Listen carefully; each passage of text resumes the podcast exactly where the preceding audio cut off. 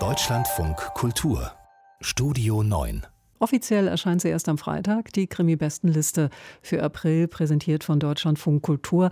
Wir werfen schon heute einen Blick drauf und weiterhin auf Platz 1 ist da Die Experten von Merle Kröger, eine Rezension. Und ganz neu auf Platz 2 Blacktop Wasteland von S.A. Cosby, amerikanischer Schriftsteller, der Wert darauf legt, dass sein Vorname nur aus Initialen besteht. Und eins ist schon nach dem ersten Blick auf den Klappentext klar, Blacktop Wasteland ist ein Krimi, der auf Geschwindigkeit setzt und bei dem die Fans von rasanten Verfolgungsjagden auf ihre Kosten kommen. Aber es steckt noch mehr dahinter. Kollege Kolja Mensing gehört zur Jury der Krimi-Bestenliste und erklärt uns, warum er Blacktop Wasteland seine Stimme gegeben hat.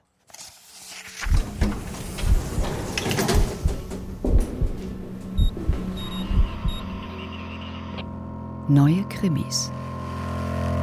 Also das ist ein Krimi, den ich eigentlich nicht gelesen habe, sondern eher eingeatmet habe, weil er von Anfang an so unglaublich schnell und rasant ist. Im Mittelpunkt von Blacktop Wasteland von S.A. Cosby steht ein Mann namens Beauregard Montage, kurz Bo, der früher bei Raubüberfällen den Fluchtwagen gefahren hat.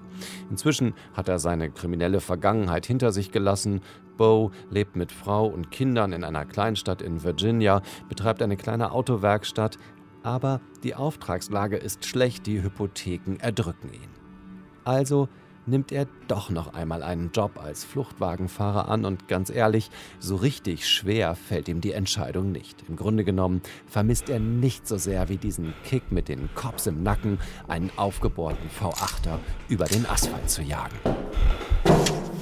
Der Adrenalinpegel steigt dann auch sofort. Der Überfall auf ein Juweliergeschäft, auf den Beaumontage sich eingelassen hat, geht gründlich schief und selbst ein atemberaubender Stunt.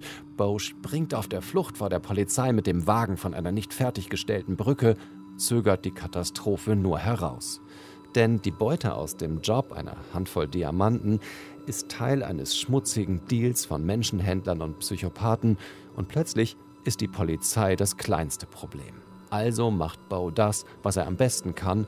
Er erhöht noch einmal das Tempo und die Verfolgungsjagden im zweiten Teil dieses Romans sind so ziemlich das Beste, was ich bisher in diesem Fach gelesen oder gesehen habe. Mindestens so schnell geschnitten wie die irre Anfangsszene von Driver mit Ryan Gosling am Steuer und mindestens so verstörend wie die Passagen in Stephen Kings Christine, in denen ein Auto zum Raubtier wird.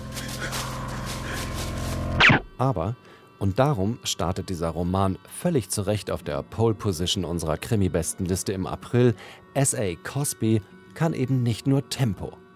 Der Titel verrät es schon. Blacktop Wasteland erzählt auch eine Geschichte über die asphaltierte Einöde im Hinterland der USA.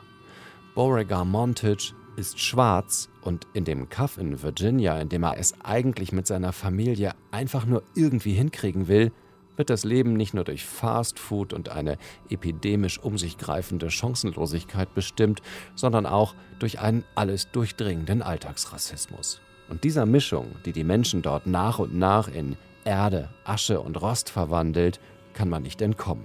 Kein Auto ist dafür schnell genug.